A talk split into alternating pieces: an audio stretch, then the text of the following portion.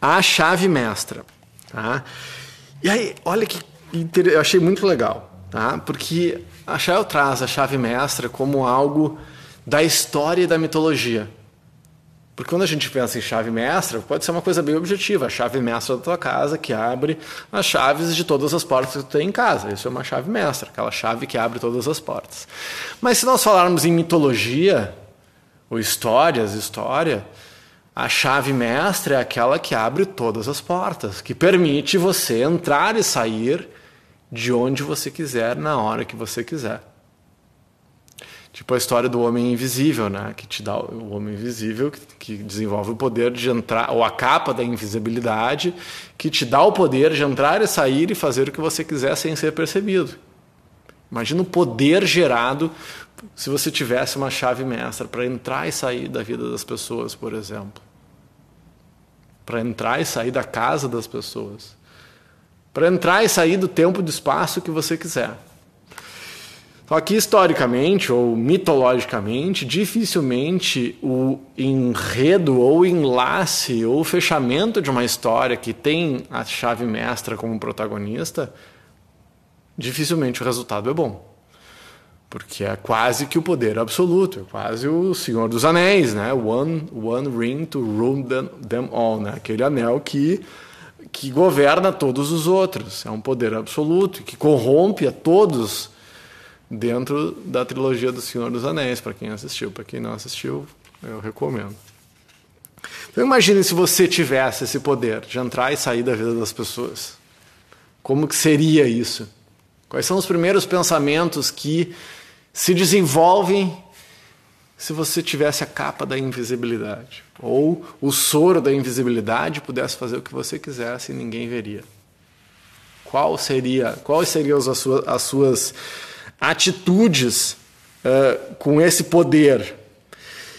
Então, e agora imagina isso principalmente nos relacionamentos. Casal, trio, quadrilha, não importa a forma do seu relacionamento, amizade, uh, pai e filhos, né, o que for. Ela traz alguma co algumas coisas interessantes, é que dificilmente nós, no nosso relacionamento, seja qual for, seja de trabalho, seja amoroso afetivo, paternal, eh, maternal afetivo, dificilmente a gente libera o outro. Ou seja, se você tem a chave mestra, você dificilmente entrega a chave de saída para a pessoa. Que eu quero dizer com isso? Imagina, e essa é analogia que a Chael traz, que eu achei muito interessante, ela tem uma maneira muito peculiar de trazer as coisas. Imagine o seu relacionamento, qualquer que seja, o seu relacionamento de trabalho, com a mãe, com o pai marido, mulher, namorado, o que for. Imagina que o seu relacionamento é um, é um castelo luxuoso, lindo, espetacular, com detalhes em mármore de Carrara, com colunas de, de, de mármore, ro, mármore rosa italiano, com fontes de água de pH 9.5 e enfim, aí você pode criar como ondas artificiais para surfar. Esse tu não ia sair, né, Jane, se fosse assim. Mas imagine tudo né, que você pudesse colocar nesse castelo e que esse castelo não é seu, é o seu relacionamento. Ah, não é. é pensa que você foi convidado para entrar num relacionamento e, e essa pessoa te convidou para o castelo dela. Ou você convidou a outra pessoa, você construiu o seu castelo maravilhoso e convidou alguém para entrar na sua vida. Só que você não entregou a chave de saída, você, você entregou as chaves da entrada, ou convidou a pessoa para entrar e depois fechou a porta, prendeu. Bah, horror. Pra... bah, que horror foi a interjeição. Mas é um castelo espetacular, o, jardim suspenso da Babilônia. É, é, isso. É, entre nós, pessoas super evoluídas aqui, isso não acontece. Estou falando assim de uma maneira teórica. Ah, isso aqui não acontece com ninguém que está assistindo, nem ninguém que está aqui, tá? Estou falando assim de uma maneira muito hipotética, né?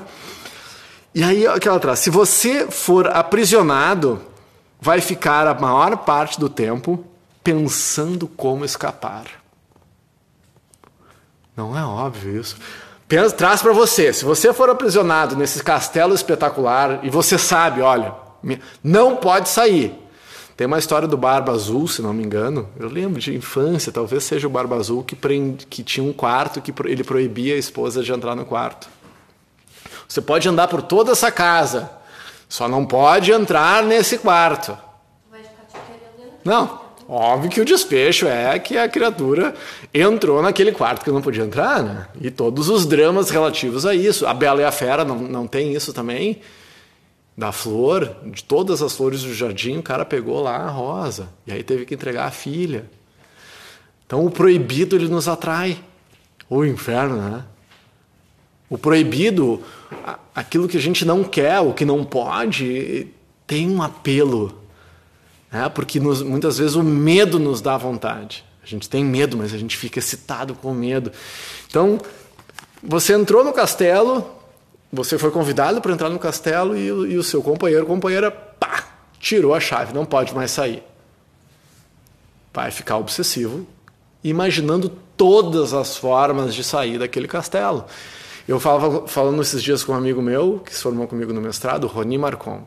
E ele, diz, ele trouxe um termo muito interessante que esses dias, eu achei interessante pelo menos, esses dias ele, ele, eu até comentei, que são as algemas de ouro.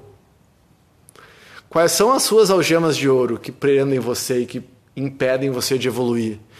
E as algemas de ouro, por exemplo, para um executivo, e ele é executivo, as algemas são os benefícios da empresa, é o salário bom da empresa, to, tudo aquilo que uma grande empresa te dá, mas a empresa é de outra pessoa.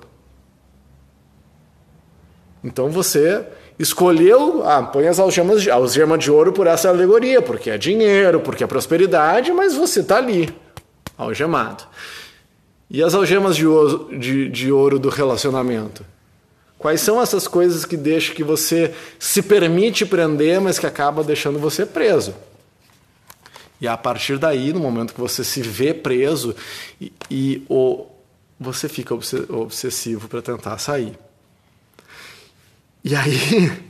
começa a sair escondido. Começa a sair escondido, acha a brecha, boa observação. E o engraçado é o que gera nas pessoas do lado de fora. Para quem não conhece os dramas dos relacionamentos, ou olha as pessoas presas naquela algema de ouro, naquele, naquele palácio monumental, quando a pessoa começa a ficar triste, pensando, sair tentando pensar como vai escapar daquela prisão de, dourada, quem está do lado de fora não compreende. Mas tem tudo no castelo. Como que tu pode querer sair? É tão espetacular, é tão lindo, tem tudo. Então, quem o observador externo não consegue compreender porque a, a, a sensação de, de aprisionamento ela é interna. Agora acontece uma mágica fantástica quando você, você dá as chaves do castelo para quem for. E que ela tem certeza que ela pode sair e entrar a hora que ela quer é porque se ela ficar, é porque ela quer ficar, não porque ela está presa. Olha que legal isso. A pessoa, se você dá plena liberdade para a pessoa sair e entrar a hora que ela quiser, se ela ficar do teu lado é porque ela quer. Não é porque ela tem dependência econômica, dependência né, financeira, dependência emocional, se você torna os seus relacionamentos absolutamente independentes, você vai ter a segurança absoluta que essa pessoa está com você porque ela quer. Uma barbada isso, né? Não acho que é barbada, tá? Mas aqui a gente está tratando de, de ver arquétipos de possibilidades futuras. Aí eu estava lendo aqui em espanhol, eu vou ler em espanhol rapidinho, e eu me peguei com uma coisa interessante. A primeira frase em português. A chave a chave que dá a liberdade de sair e entrar como se quer, reforça os laços e os vínculos. E aí a frase em espanhol: Esposar al outro pode ter exatamente o efeito contrário. Esposar, esposa, em castelhano significa algema. Então, em castelhano está esposar e esposar é algemar. E aí, durma-se com um barulho desse. Então, a dica é opte pela liberdade própria e pela liberdade do outro. Se você dá liberdade para o outro sair, se ele ficar, tá tudo certo. Se liga aí.